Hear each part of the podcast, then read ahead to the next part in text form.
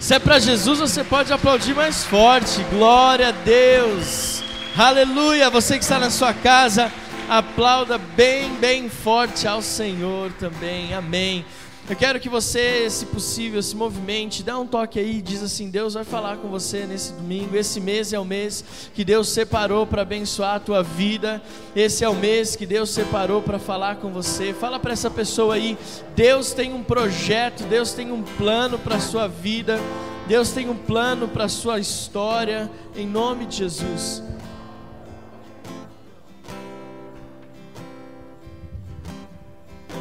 Graças a Deus, você que está na sua casa, Deus tem um plano, Deus tem um propósito para a sua vida.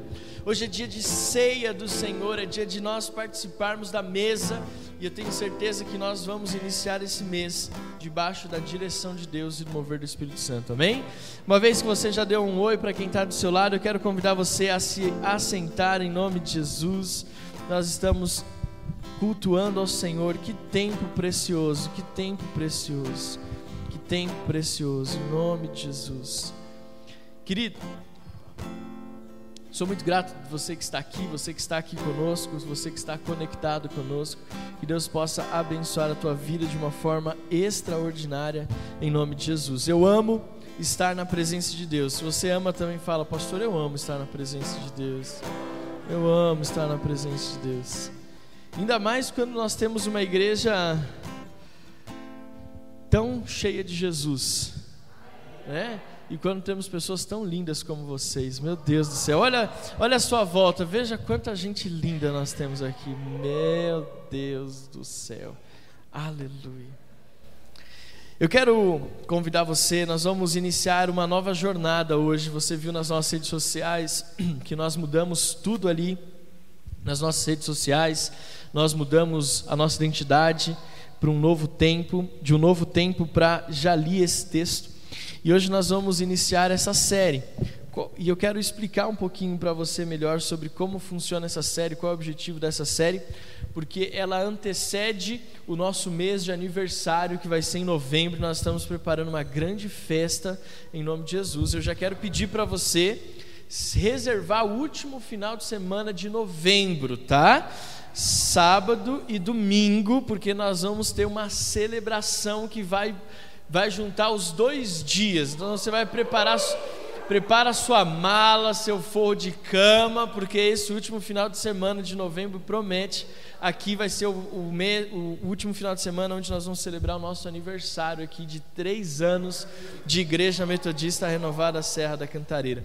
Foi tão bom ver o apóstolo Joel falando conosco, né, no começo do culto. É tão bom saber que nós fazemos parte de uma igreja e que de um corpo, que nós não estamos soltos, aleatórios é, nessa jornada, ou nós não estamos desprovidos de paternidade nessa caminhada. Então nós estamos felizes, o apóstolo Joel, nosso querido pastor, pai espiritual, nós amamos o Senhor também em nome de Jesus. Amém? Então, como nós falamos, nós vamos iniciar uma nova série de mensagens hoje chamada Já li esse texto. Fala para quem está do seu lado e diga assim: Eu já li esse texto.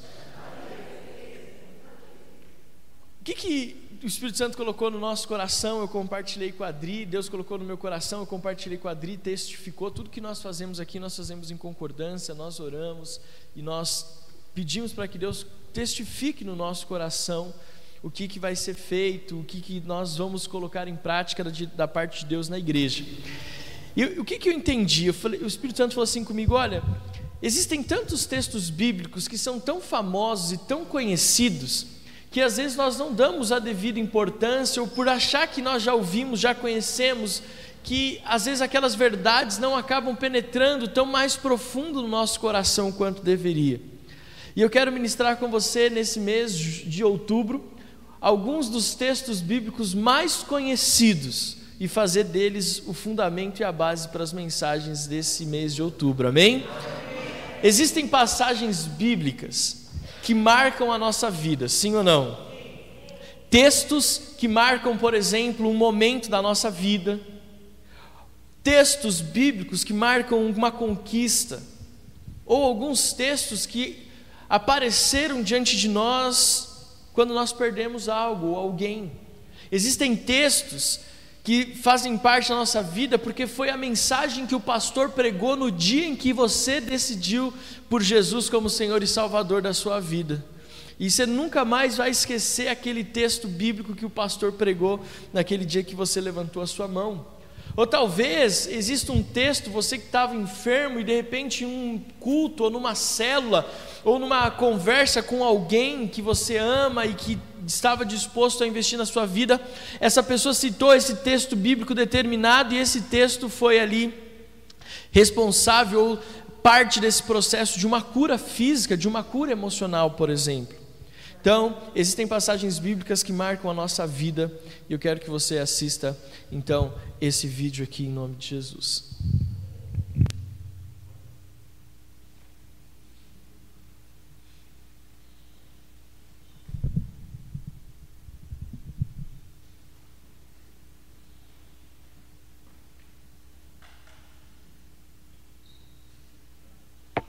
Bom dia, boa tarde, boa noite, boa noite, igreja amada, que eu amo fazer parte. Que honra poder, que honra poder compartilhar um texto da palavra de Deus que me dá muita força ainda nos dias de hoje.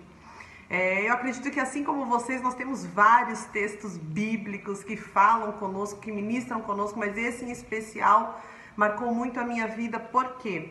É, mesmo depois que eu me converti, eu não queria ter filhos, porque eu tinha, não, não gostava, não, não queria ter filhos, e eu orava a Deus e falava, Senhor, dá para quem não pode ter.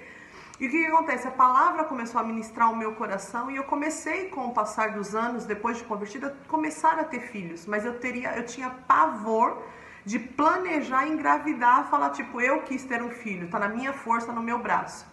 E o que, que acontece? Quando eu comecei a ter muita vontade de orar, numa madrugada eu acordei e fui orar e falei: Senhor, eu estou com muita vontade, porém, contudo, não seja feita a minha vontade, mas a sua.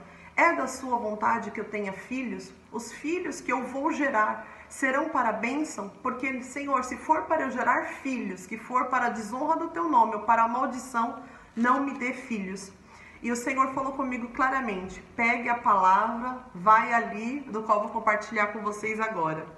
Isaías 59, 21. Quanto a mim, esta é a minha aliança com eles, diz o Senhor, o meu espírito que está sobre ti e as minhas palavras que, que pus na tua boca não se desviarão da tua boca, nem da boca da tua descendência, nem da boca da descendência da tua descendência, diz o Senhor, desde agora e para todo sempre.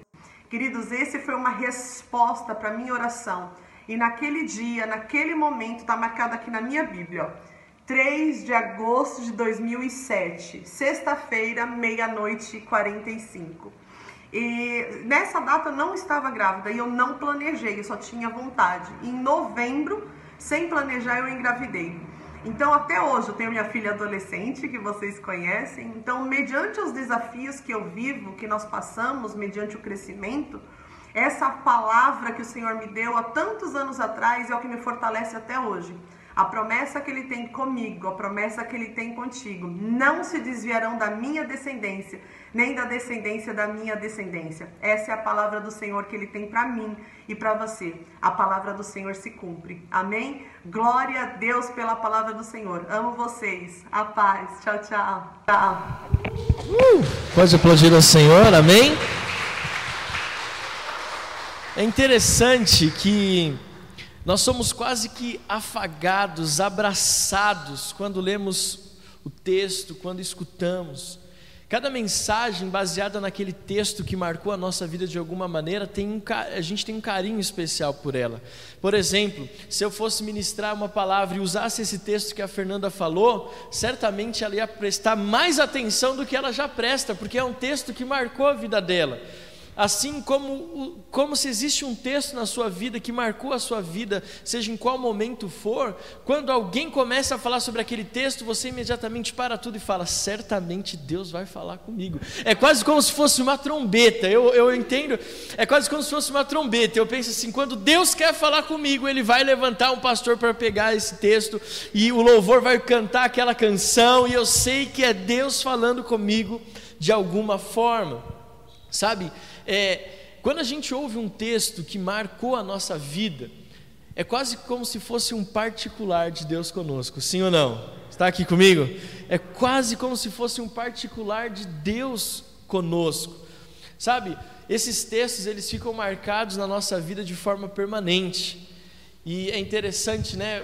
Por exemplo, você está numa discussão, está conversando com alguém, ou até mesmo o pastor, ele, ele começa a usar esse, esse texto, ele cita esse texto sem falar o, o capítulo, o versículo, e que livro está, e o que, que acontece? Você imediatamente, ei pastor, esse texto eu conheço, fica lá em, em Salmo, no capítulo 23, no versículo 4, né? É quase como se você tomasse posse, propriedade dessa passagem bíblica, não é verdade? Agora eu quero fazer um desafio. Fala para quem está perto de você qual é o texto que marca a sua vida. Eu quero que você agora fala qual é o texto. Pergunta e ele vai responder. Qual é o texto que marcou a vida dele? Aí você vai responder que texto marcou a sua vida e marcou a sua história. Fala para essa pessoa agora. Qual que é? Amém?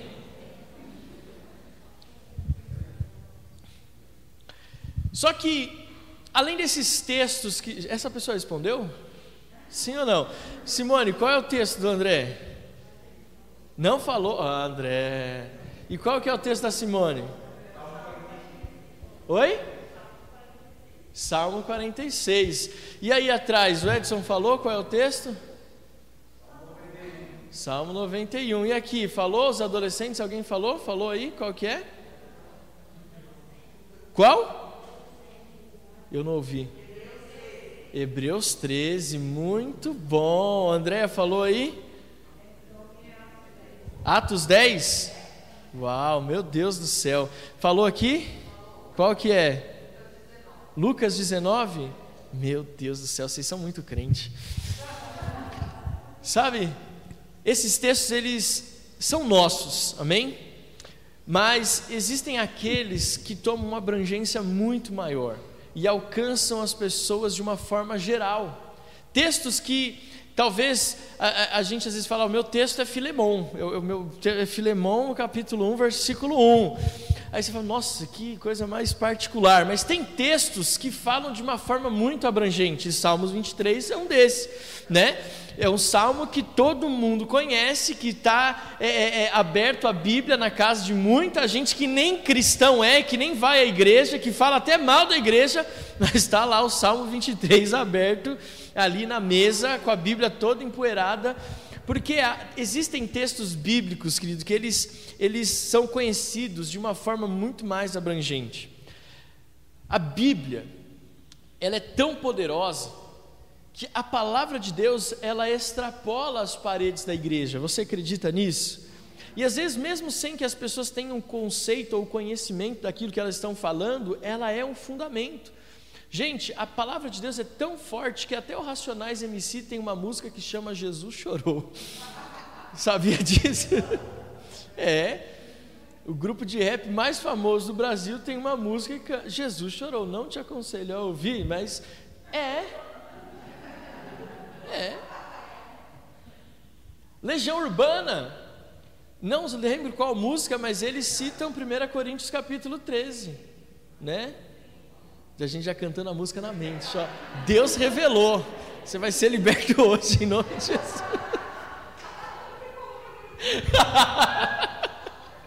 é. Você já lembrou da voz do Renato Russo, né? Já começou a cantar na sua. É, eu sei disso. Deus está vendo, viu, irmão?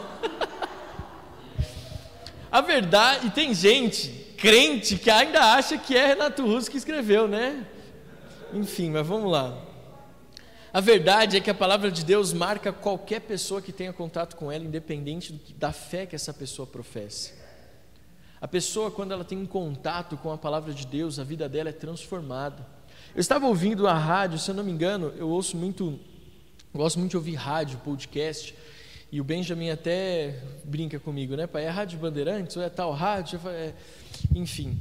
Aí, há muito tempo atrás, eu estava indo trabalhar e um, e um colunista da rádio, provavelmente é da Rádio Bandeirantes, ele estava ele era uma sexta-feira, então geralmente as colunas de sexta-feira, para quem ouve rádio, são mais descontraídas. As pessoas que têm as suas colunas nos programas da rádio, que falam sobre determinados assuntos, têm uma coluna mais descontraída no, na sexta-feira. E aquele rapaz, é, depois esse áudio até ficou bem famoso na internet, há muitos anos atrás, tá? Que ele fala: Olha, eu gostaria de dar alguns conselhos para você. E aquele jornalista ou comentarista, ele começa a citar textos bíblicos sem dar a referência. E ele vai citando provérbios, vai citando salmos, e no final ele pergunta: esses conselhos são importantes para a sua vida de alguma forma? Aí sim, são importantes. Pois bem, todos eles são textos bíblicos, são passagens bíblicas. E eu só não falei isso no começo para que você não sentisse, não, é, não fechasse os seus ouvidos e o seu coração por causa do preconceito. Porque a palavra de Deus, não importa que fé as pessoas professem, se fé nenhuma talvez professem, mas todo ser humano que tem contato com a palavra de Deus é transformado de alguma forma, amém? Nós estamos aqui porque nós somos frutos do contato que tivemos com a palavra de Deus, seja por meio de uma pregação, seja por meio de uma canção, seja por meio é, é, de um culto que você assistiu, por alguém sua, que foi até a tua casa e abriu a palavra e leu com você a palavra de Deus. Então o que acontece? Todos nós que temos um contato com a palavra de Deus, todos nós somos impactados por ela. Eu não conheço ninguém, ninguém que até hoje ah, que teve um encontro genuíno e permanece nesse encontro genuíno com a palavra de Deus, que não teve a sua vida transformada por ela. Amém? E isso me impulsiona muito porque eu estava conversando com a Adriana e Deus tem dado no nosso coração o desejo de fazer uma conferência, a primeira conferência da nossa igreja aqui, Metodista Renovada Serra da Cantareira, uma sexta, um sábado, encerrando no domingo. E o que Deus colocou no meu coração é o tema da conferência é a palavra, onde nós vamos ministrar sobre a palavra, o contexto da palavra, porque ela é o nosso alicerce, ela é o nosso fundamento. Eu posso fazer uma conferência de qualquer coisa mas ela se perde no meio do caminho porque ela não está fundamentada em nada. Deixa eu te dar uma dica preciosa que nem está aqui no meu esboço. Tudo que você faz na sua vida, todos os planos que você traça, todos os caminhos que você tenta percorrer, se eles não estiverem fundamentados na palavra de Deus, você vai estar correndo atrás do vento. Porque a palavra de Deus diz que o coração do homem pode fazer planos, mas a resposta final vem dos lábios do Senhor. Amém? A Bíblia, ela, ela consiste em 66 livros, sabia disso? Distribuídos entre Antigo e Novo Testamento. A Bíblia tem 1189 capítulos e 31.103 versículos. Vou falar para você os sete versículos, dos 30, mais de 31 mil versículos, quais são os sete versículos mais procurados pelos brasileiros na internet.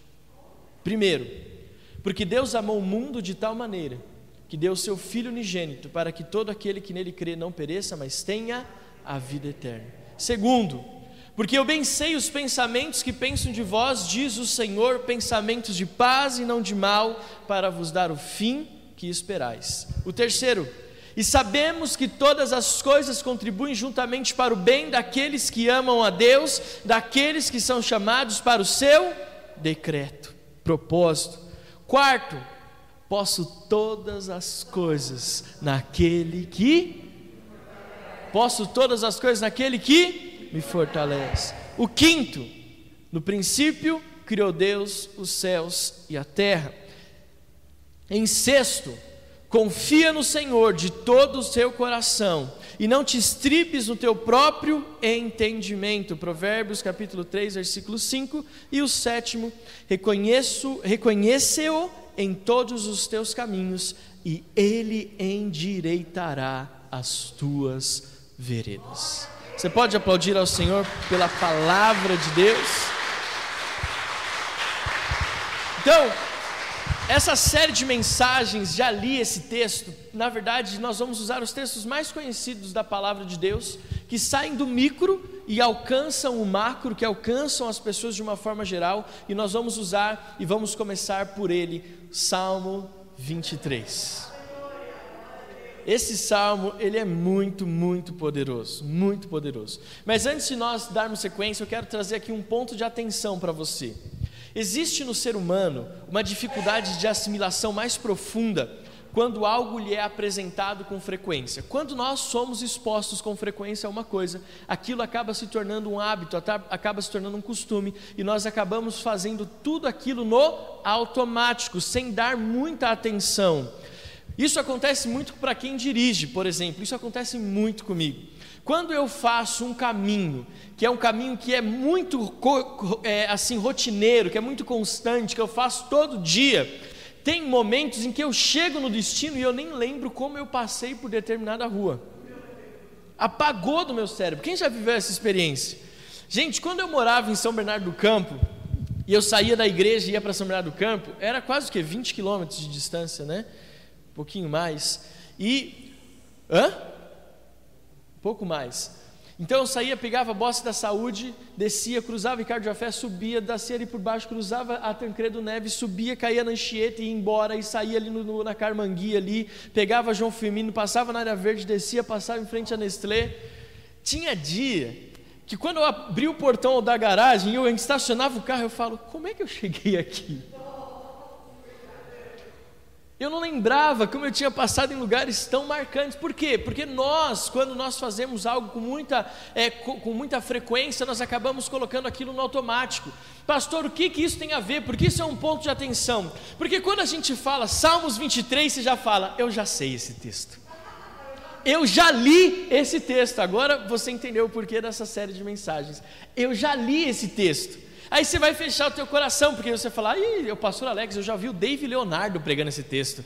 Eu já vi o Silas Malafaia pregando esse texto. Eu já vi o apóstolo Joel pregando o Salmo 23. Então, eu já li esse texto, está aberto na, mesa da minha casa. Então, nem vou mais ouvir o que o pastor Alex tem para dizer, porque eu já, até eu já posso pregar esse texto. Só que eu quero que você tenha um pouco de atenção. Uma das coisas que eu falo e que eu penso é que quando a gente usa aquela expressão que a grama do vizinho é mais verde do que a nossa, não significa só que você está descuidando da sua casa, mas significa que talvez na sua vida aquilo que é cotidiano, aquilo que é rotineiro já caiu assim num limbo da sua vida que você consegue, não consegue perceber quão belo é aquilo que você tem e você começa a prestar atenção só naquilo que está do lado de fora. E nós perdemos muita coisa por não prestarmos atenção naquilo que nós vemos com frequência. Deus te confiou algo muito especial, que é a palavra de Deus. E não importa quantas vezes você já ouviu, leu ou ouviu alguém pregar sobre determinado texto, a palavra de Deus ela se renova a cada manhã. Você acredita nisso? Por isso eu quero ler com você Hebreus capítulo 4, versículo 12, que diz assim: Hebreus capítulo 4, versículo 12. Está aparecendo na tela para quem está online, vai aparecer aqui atrás já já para quem está aqui presencial.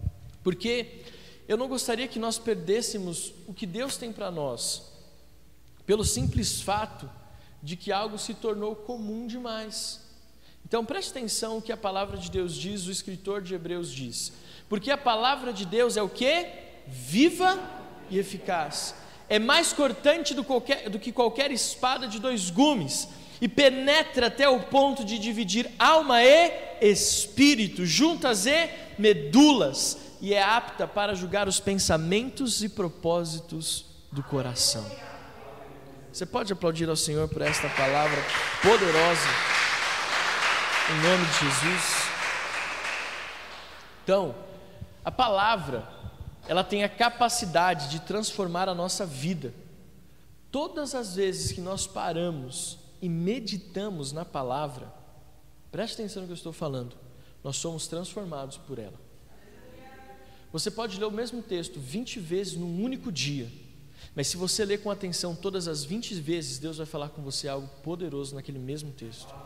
Na verdade, eu aprendi no começo da minha conversão com o apóstolo Géser, eu durante o início da minha conversão, né, foi até quando eu conheci a Adriana, vou até contar esse testemunho aqui. Quando eu comecei a, a, a me relacionar com a Adriana e orar com ela, eu fazia o som da, das sete semanas da Shekinah. Eu era contratado da missão Shekinah para operar todo o sistema de mídia deles durante as, durante as sete semanas. Eu tinha que 17, 16, não, eu comecei com 17 anos e fui até muito tempo. Eu comecei a namorar com a Adriana quando nós tínhamos 18 para 19 anos. E eu me lembro que uma das primeiras vezes que nós tivemos o nosso um encontro Foi nas sete semanas. Ela veio para ficar junto comigo ali no som. Como, né, eu sentava ali onde o Jonas estava e ela ficou sentada ali onde o Alvinho estava. E esse foi um dos nossos primeiros encontros na igreja. Olha que chique.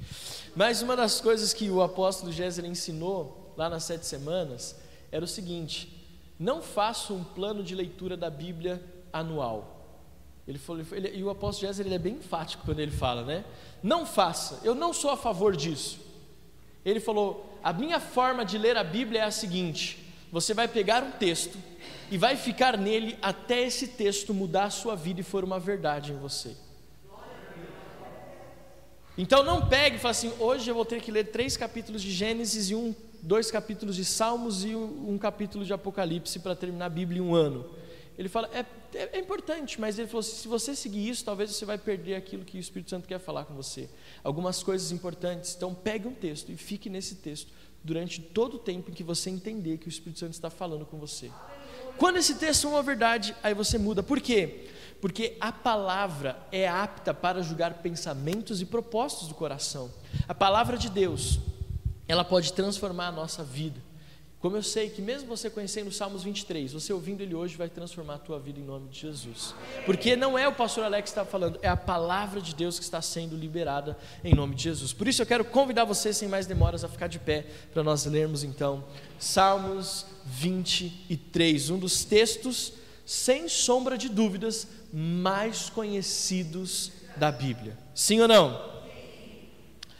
Então, vamos juntos eu vou ler primeiro, depois nós vamos ler todos juntos como igreja, amém? O Salmo 23, versículo 1 diz: O Senhor é o meu pastor, nada me faltará.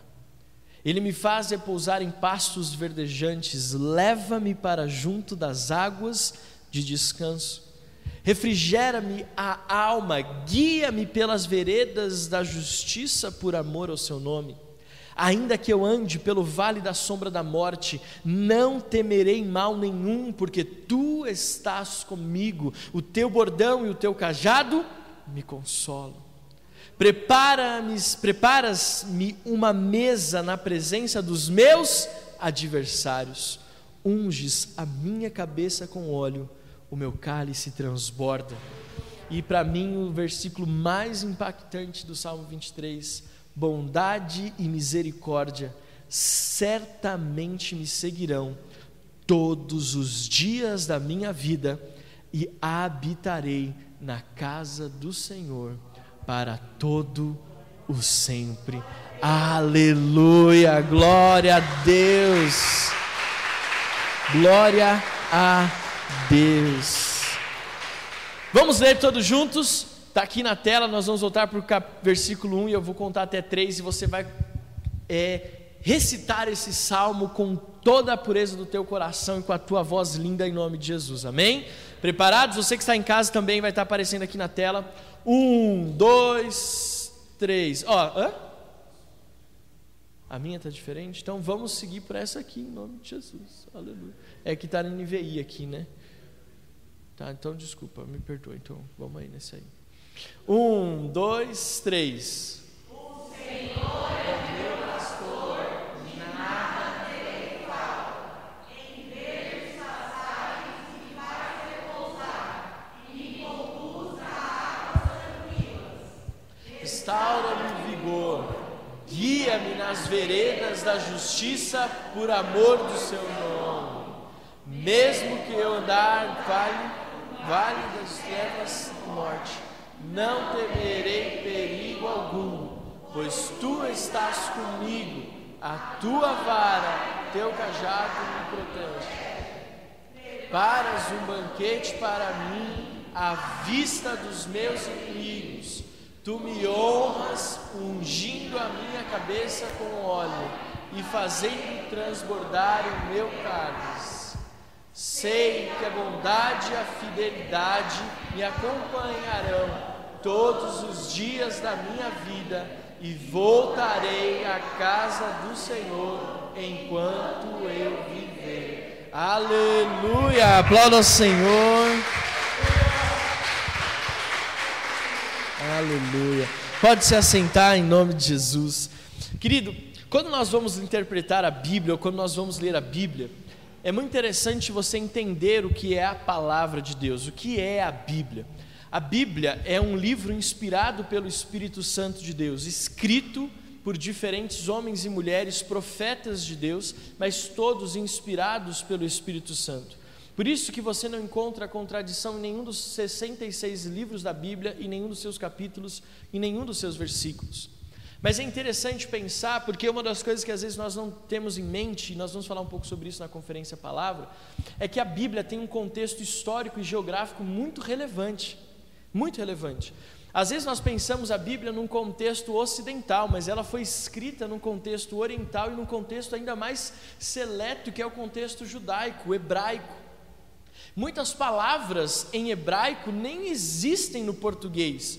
Então, sempre que nós vamos ler a Bíblia, nós temos que entender qual é o contexto, qual é a relação histórica, em que tempo ela aconteceu, quem escreveu. Você sabia que até a parte estrutural e emocional de quem escreveu está contida na palavra de Deus, mesmo que inspirada pelo Espírito? Então nós precisamos ter essa, visão. Por que, que eu estou falando isso? Porque quando nós lemos o Salmo 23, se nós não conhecermos a história de quem escreveu o Salmo 23, ele não se torna tão completo como ele poderia ser. Quem escreveu o Salmo 23? Davi. Quando nós temos o entendimento de que Davi é o escritor dos Salmos 23, muita coisa tem, é, tem mais, mais significado na palavra, amém? E é sobre isso que eu quero ministrar com você. Segunda verdade sobre a palavra, especificamente sobre os Salmos 23. Além de ser um salmo de Davi, esse salmo tem duas ênfases. Primeiro, ele fala a respeito do pastor, vai do versículo 1 ao versículo 4. E a segunda é sobre o anfitrião, versículos 5 e 6. Interessante porque essas duas tônicas, tanto do pastor quanto do anfitrião, são uma verdade muito enraizada no Davi. Você vai entender ao longo da mensagem o porquê. É interessante porque Davi, e esse salmo tudo indica, pelo final, e eu habitarei na casa do Senhor por longos dias. Davi já era rei aqui quando ele, quando ele compôs esse salmo, mas o que tudo indica é que ele ainda estava no início da sua vida, ele ainda era um, um rei jovem, por isso que ele fala: E habitarei na casa do Senhor por longos dias. Ou seja, ainda estava muito fresco na memória de Davi ele como pastor das ovelhas de seu pai. Por isso ele começa o salmo: O Senhor é o meu pastor e nada me faltará. Porque é uma realidade intrínseca a ele. Ele sabia o que era ser pastor e qual era o cuidado que demanda ser pastor de ovelhas. Outra coisa interessante é que, quando ele fala sobre a questão do anfitrião, ele está olhando na perspectiva de um homem o único filho que não estava em casa quando Samuel, o profeta, chegou na casa de Jessé. Então, quando ele coloca Deus nessa perspectiva de anfitrião, ele está colocando na perspectiva de que alguém que sabia o que não era ser bem-vindo na sua própria casa. Fez sentido para você? Poderia terminar a palavra aqui que já mudou tudo, né? Mas vamos lá. Esse salmo ele revela a nossa vida de, de, de, muitas formas. Eu vou falar com você versículo por versículo. Primeiro, o Senhor é o meu pastor e nada me faltará. Quando nós olhamos esse texto no hebraico, o sentido não está no que o pastor pode oferecer ou no que ele pode liberar. Mas no hebraico esse texto estaria assim: O Senhor é meu pastor e não me faltará. Não é o que o pastor pode prover. No original, no hebraico, o texto diz: O Senhor é meu pastor e não há de me faltar. Ou seja, Davi está dizendo: O meu pastor nunca me abandonará.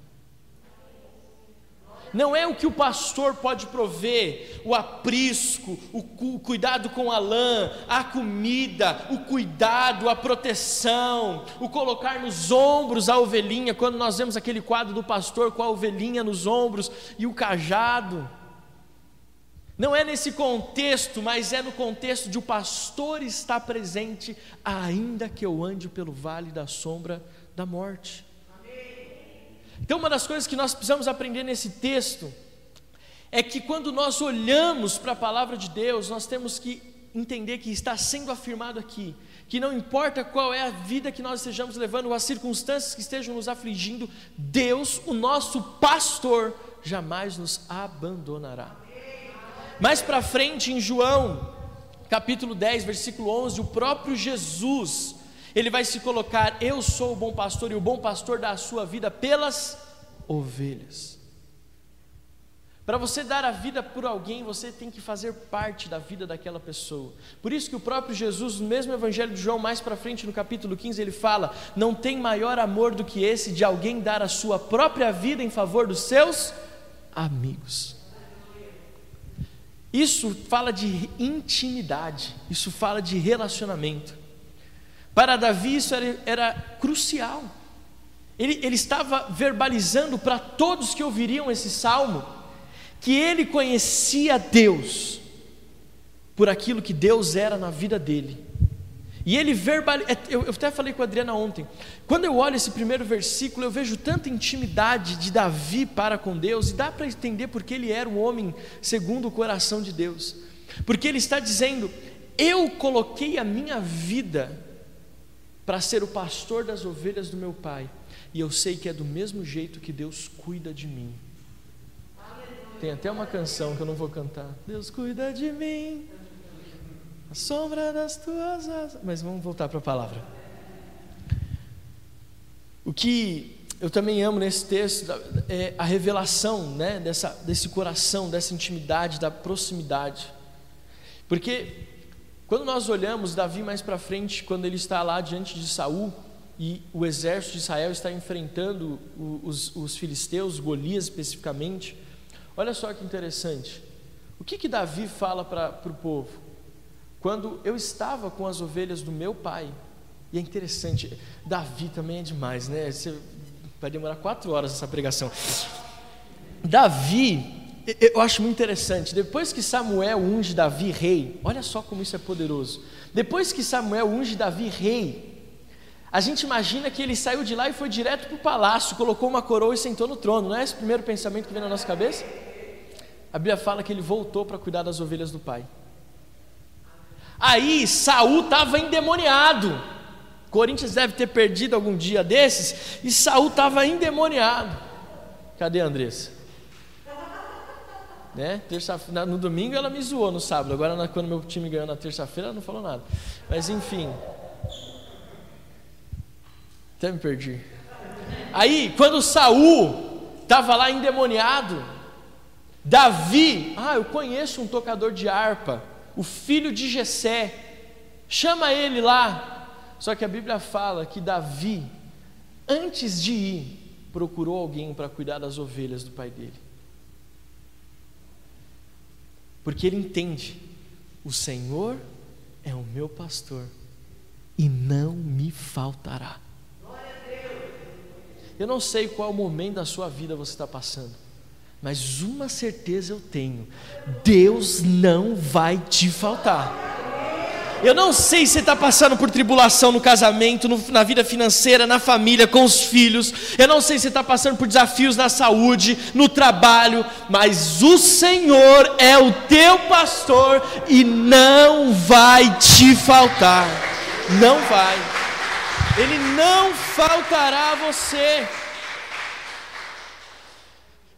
Versículos 2 e 3 diz assim: Ele me fez repousar em pastos verdejantes, leva-me para junto das águas de descanso, refrigera-me a alma, guia-me pelas veredas da justiça, por amor do seu nome.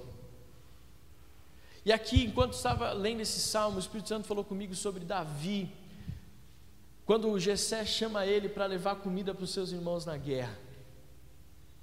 Você já parou para pensar? E aqui Davi já era rei, ele já tinha sido ungido.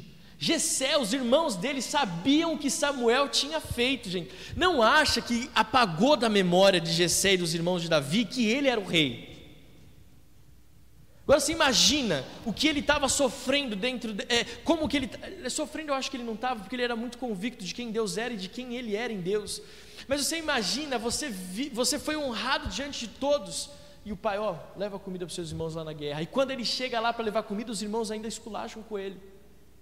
que você está fazendo aqui, seu curioso? Volta para casa.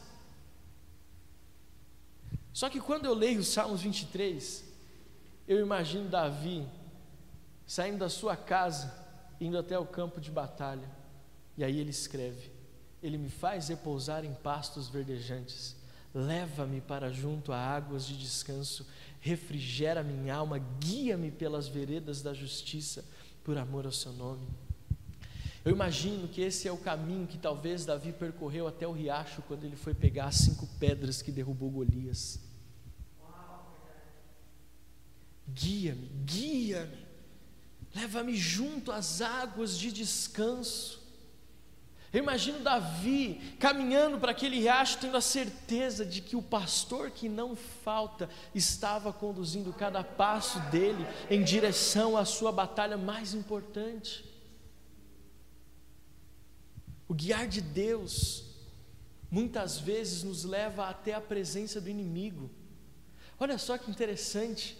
Davi sabia que Cada passo que ele estava dando, seja para levar comida, seja chegando lá, seja indo até o riacho pegar cinco pedras e voltando, Davi sabia que em todos os seus passos Deus o estava conduzindo para enfrentar um gigante, para enfrentar um exército inimigo, mas ainda assim no Salmo 23 ele diz: Ele me faz repousar em pastos verdejantes, leva-me para junto às águas de descanso, refrigera minha alma, guia-me pelas veredas da justiça por amor de seu nome. Por que que você você acha que Davi falou assim? Você vem contra mim com espadas e com lança, mas eu vou em nome do Senhor, o Deus do exército de Israel.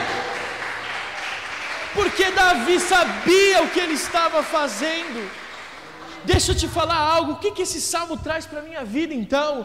Você pode estar caminhando, até sabe que está caminhando para uma guerra, você até sabe que está caminhando para encontrar o um inimigo, mas saiba quem está conduzindo os seus passos, saiba quem está te conduzindo para pegar as armas corretas, mas acima de tudo, diga: Eu vou em nome do Deus do exército de Israel mesmo em meio à batalha, mesmo em meio à batalha, Deus está contigo. E outra coisa que me chama a atenção nesses versículos 2 e 3. Davi ele insiste em dizer: Ele me faz repousar, Ele refrigera a minha alma. Sabe o que Davi está dizendo? Que Deus tem lugar de descanso, mesmo no momento de maior tribulação da sua vida mesmo no momento de maior tribulação, Deus se revela à igreja. Aquele momento que você se sente sufocado, mas quando de repente o Espírito Santo se manifesta, você.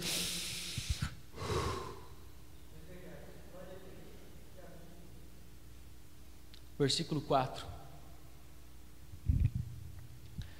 Ainda que eu ande pelo vale da sombra da morte, não temerei mal nenhum porque tu estás comigo, o teu bordão e o teu cajado me consolam. É interessante, né? O Benjamin agora, todo mundo que ele vê de bengala, o Benjamin chama de cajadinho. porque, porque a gente ministra muito com ele sobre Davi, sobre o pastor, e a gente fala que o pastor usa um cajado, então quando ele vê alguém de bengala, ele fala assim: Ó oh, pai, é um cajadinho. Ontem a gente estava na feira, eu e ele, Aí tinha um rapaz que tinha uma bengala, mas toda trabalhada assim, sabe, rústica.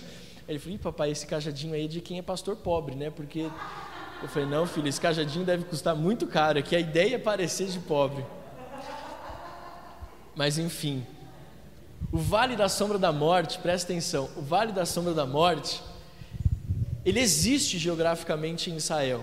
Na verdade, ele é um caminho que fica Jericó, entre Jericó e Jerusalém que é conhecido, e esse é o espaço que estava falando, como o Vale da Sombra da Morte. Por quê? Porque era um caminho muito estreito que levava Jericó para Jerusalém, Jerusalém para Jericó.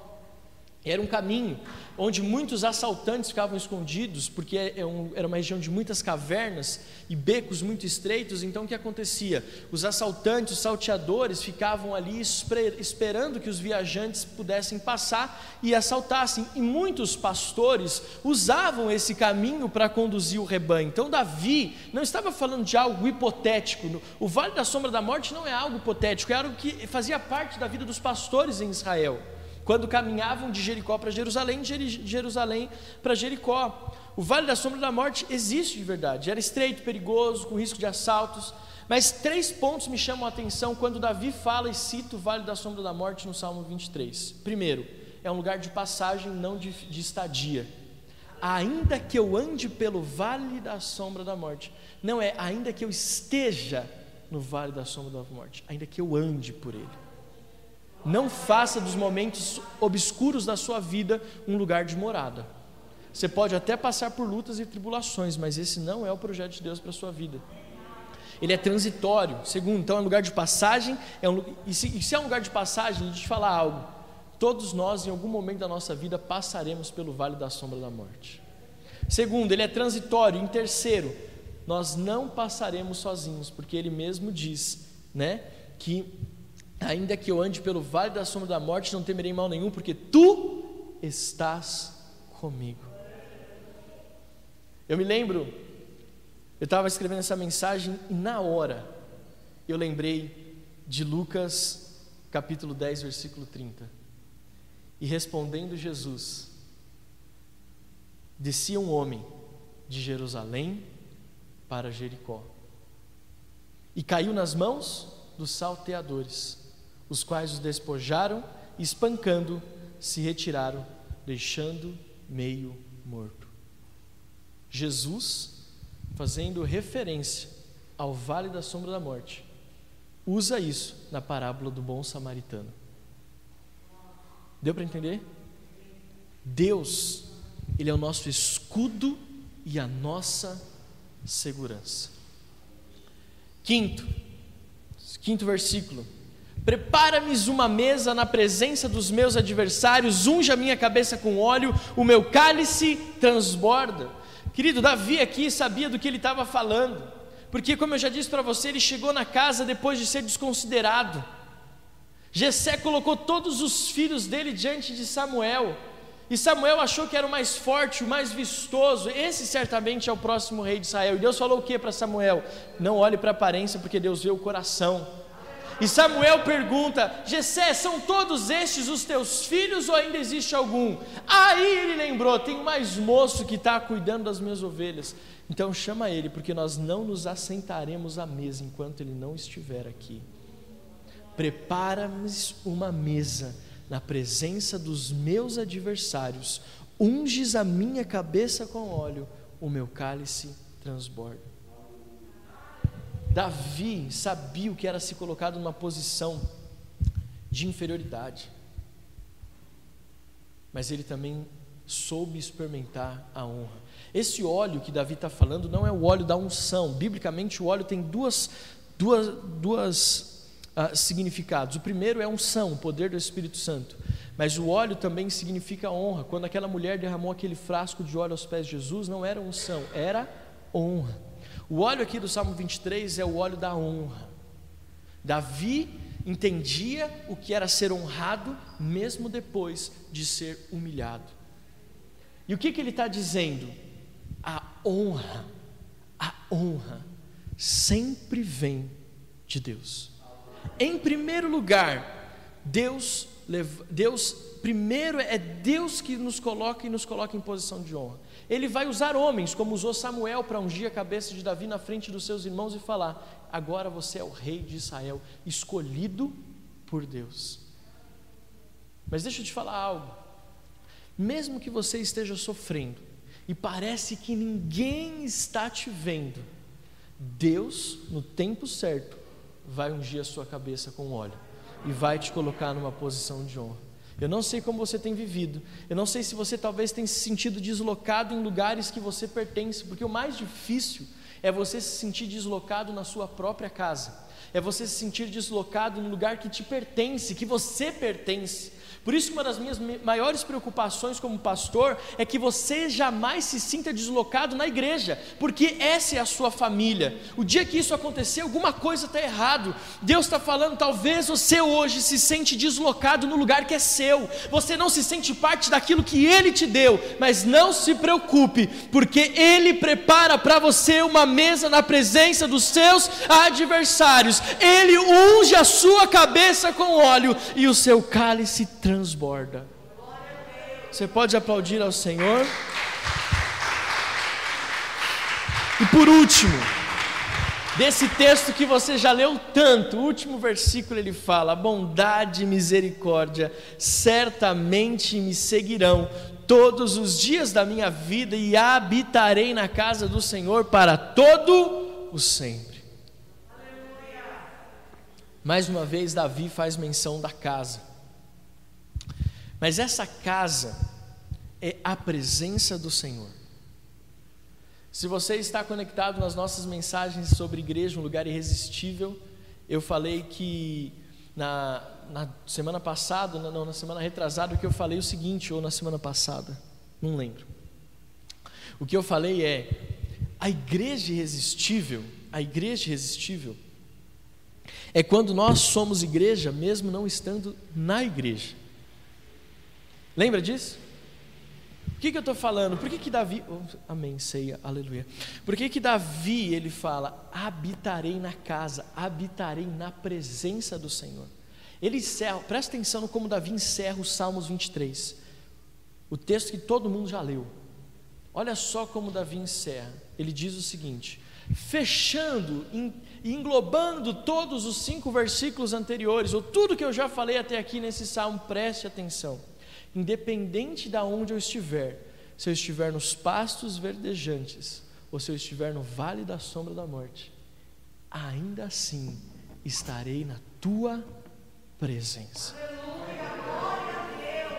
Ainda assim estarei na tua presença e habitarei na casa do Senhor para todo sempre. Davi está fazendo uma menção não só aquilo que nós viveremos aqui, mas a eternidade. Quando Jesus fala: "Estou indo preparar para vocês uma morada". Mesmo quando os nossos dias na terra se findar, ainda assim continuaremos vivendo na presença do Senhor. Davi não só fala dos desafios presentes, mas ele faz menção à eternidade. Quando nós tomamos decisões corretas, como as de permanecer na casa do Senhor, certamente seremos prósperos e bem-sucedidos em tudo. A decisão de seguir, a, de seguir na casa do Senhor é uma consequência de alguém que sabe o que se encontra na casa do Pai. Eu moro no mesmo prédio da minha mãe e o Benjamin aprendeu algo muito interessante. Ela fala, ele fala assim: Papai, se não tem em casa, certamente tem na casa da vovó. Que, que ele fala para mim? Papai, volta para casa, porque lá você tem tudo. Deu para entender? Não é difícil dizer eu habitarei na casa do Senhor para todo sempre, quando você conhece quem é o seu pai.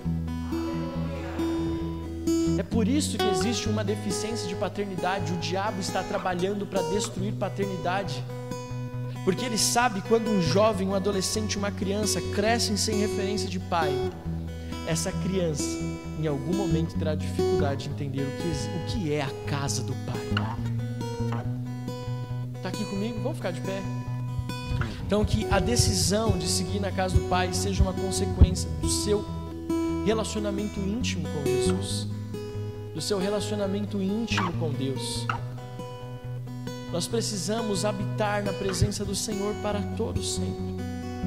E eu concluo dizendo que o que mais me chama a atenção nesses salmos é porque não talvez nenhum outro salmo da Bíblia você vê a revelação da intimidade de um homem para com Deus. Nós podemos ler de Gênesis a Apocalipse, mas talvez nós nunca vamos encontrar alguém fazendo alusão da sua intimidade com Deus como Davi fez no Salmo 23. Ele até chega perto quando ele faz, escreve o Salmo 51. Cria em mim, ó Deus, um coração puro, renova dentro de mim um espírito inabalável, reto, puro. Mas esse salmo revela a intimidade de um homem com Deus, que pode ser eu e você nesse lugar. E o que me chama mais atenção é que essa intimidade não é uma intimidade de palavras, mas é uma intimidade de vida, de vivência. E eu espero que você tenha conseguido receber de Deus. Eu sei que você já leu esse texto muitas vezes, já ouviu muitas pregações sobre ele, mas eu creio que hoje Deus falou com você de uma forma diferente sobre esse salmo. E que você vai sair daqui totalmente transformado. O Senhor é o meu pastor, nada me faltará. Você pode olhar para quem está do seu lado e dizer assim: esse, esse aí é o meu pastor. Fala, esse aí é o meu pastor. Não eu, tá? Deus, Deus. Não estou falando de mim. É Deus que eu estou falando. Meu pastor. E nada me faltará. Eu quero fazer um convite para você nesse domingo. Você que está na sua casa, fique de pé também. Se você chegou aqui nesse domingo, você está aqui hoje, passando por um momento muito difícil na sua vida. Você talvez está dizendo, pastor, eu acho que eu estou indo de Jericó para Jerusalém. É, eu acho que eu peguei esse ônibus aí, não sei se. Eu acho que eu errei, né? Mas tô nele. Tô nele. E eu já tô vendo um vale ali na frente, o motorista já falou que a próxima parada é o Vale da Sombra da Morte. Mas eu sei que apesar dos desafios, entende que precisa receber desse pastor.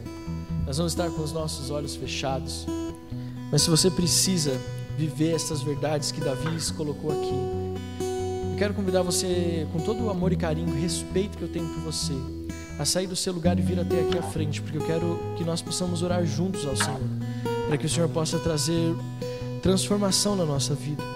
E que assim como Davi nós possamos entender que não importa onde estivermos, Deus sempre estará conosco. Se você está sentindo falta de alguma coisa na sua vida, está talvez precisando aprimorar e aperfeiçoar o seu relacionamento com Deus. Todos nós estamos de olhos fechados. Você que está na sua casa não pode fazer isso. Então, o que eu peço para você é se ajoelhar aí onde você está, se você precisa desta oração, porque nós queremos declarar toda a sorte de bênçãos, que nós não sairemos daqui hoje da mesma forma que nós entramos. Então, se você ouviu essa mensagem, de alguma forma ela tocou o teu coração, não tenha vergonha, saia do seu lugar, venha até aqui o altar nós vamos orar em nome de Jesus. Pai, muito obrigado pela tua palavra. Muito obrigado porque o Senhor é um Deus que faz, Senhor amado, o impossível se tornar possível. Muito obrigado porque o Senhor é o nosso Deus, o Deus, o socorro bem presente no dia da angústia. O Senhor é aquele, Senhor amado, que nos toma, Senhor, pela tua destra fiel e nos ajuda. Pai, eu sei, Deus, que nós, mesmo que nós estejamos fazendo tantas coisas, veja, Davi escreveu o Salmo 23 já sendo rei de Israel mas ainda assim ele verbalizou aquilo que ele estava vivendo, aquilo que ele estava passando. Querido, não importa quantas vezes você já ouviu essa mensagem, quantas vezes você já leu esse texto, eu sei que ela se fez nova na sua vida nesta manhã, e a palavra de Deus, como nós lemos em Hebreus 4,12, ela é apta para discernir a nossa vida, o nosso espírito. Pai, eu quero declarar sobre cada vida que está aqui, Deus à frente nesta manhã, aqueles que estão ajoelhados aí na casa, Senhor amado, no escritório ou em casa ou aonde for, aqueles que pararam o carro agora para receber esta oração. Deus, que a mesma intimidade que Davi tinha com o Senhor nós possamos experimentar. Deus, Pai amado, que nós possamos caminhar, Senhor, pelas veredas da justiça, que nós possamos é, descansar em pastos verdejantes. Deus, o Senhor vê aqui, Pai, o Senhor me fala que tem pessoas que estão carregando lutas muito pesadas. Deus amado, e é a única coisa que essa pessoa precisa e tem orado nos últimos dias é que o Senhor prepare um lugar de descanso. Deus tem ouvido a sua oração. Deus me fala, você tem orado, Senhor, eu não aguento mais. Eu estou cansada, eu estou cansado, eu não estou transparecendo, eu não estou não falo, as pessoas me vêm dando risada, mas o Senhor sabe que na minha intimidade, que por dentro, Deus, eu estou cansado, eu estou cansada. Eu peguei esse vale da sombra da morte, eu estou caminhando por este lugar, mas hoje eu ouvi Pai amado, pelos Salmos 23, o Salmo de Davi, que o Senhor tem pastos verdejantes. Eu quero descansar nesses pastos. Eu quero descansar nesses pastos. Eu quero, Senhor amado, essas águas tranquilas na minha vida, Pai. Deus, eu libero esta verdade sobre cada homem de Deus e cada mulher de Deus que está aqui nesta manhã. Deus, eu declaro sobre eles a tua palavra, Deus, que foi pregada como algo vivo e real. Aqueles que estão em casa da mesma forma, Pai. Nós declaramos esta verdade. Deus, nós declaramos que o Senhor é o nosso pastor e não nos faltará. Que o Senhor nos faz repousar em pastos verdejantes, que o Senhor nos guia a águas de descanso. O Senhor refrigera a nossa alma, que o Senhor nos guia pelas veredas da justiça. E ainda que nós estejamos no vale da sombra da morte, nós não temeremos mal nenhum, porque tu estás comigo, teu bordão e teu cajado me consola. Prepara-me uma mesa na presença dos meus adversários, unge a cabeça desse irmão com óleo, Deus, e faça com que o cálice transborde e que ele possa habitar na casa do Senhor por longos dias, sabendo que bondade e misericórdia o seguirão. Eu abençoo a tua igreja, em nome do Pai, do Filho e do Espírito Santo de Deus. Amém, amém e amém. Você pode aplaudir ao Senhor bem forte. Glória a Deus, glória a Deus. Pode voltar para o seu lugar. Aleluia. Ainda de pé. Eu queria convidar você que talvez que está na sua casa, você que está aqui no culto presencial e que ainda não tomou uma decisão por habitar na casa do Senhor por longos dias ou para a eternidade. Você que deseja neste domingo entregar a sua vida a esse bom pastor que dá a sua vida pelas ovelhas. Se existe alguém aqui neste domingo de manhã no presencial, ou você que está na sua casa e deseja entregar a sua vida a esse bom pastor, levante a sua mão mais alto que você puder e eu quero orar com você nesse domingo. Amém? Aqui no presencial, todos de Jesus. Você que está em casa, eu quero que você, talvez tenha alguém com a mão levantada, eu quero que junto com a igreja linda, gente, está linda a igreja hoje, hein? meu Deus do céu. Levante a sua mão, feche os seus olhos, vamos juntos com aquele irmão que está em casa, com essa irmã, dizer assim: Neste domingo, eu reconheço que Jesus Cristo é este bom pastor que dá a vida por mim. Senhor Jesus, eu me arrependo dos meus pecados e peço, escreve o meu nome no livro da vida, para que eu tenha direito à eternidade com Jesus. Eu te agradeço pelo dom da vida, pela morte de Jesus na cruz do Calvário e pela sua ressurreição. Em nome do Pai, do Filho e do Espírito Santo de Deus. Amém. Aplauda bem forte ao Senhor em nome de Jesus.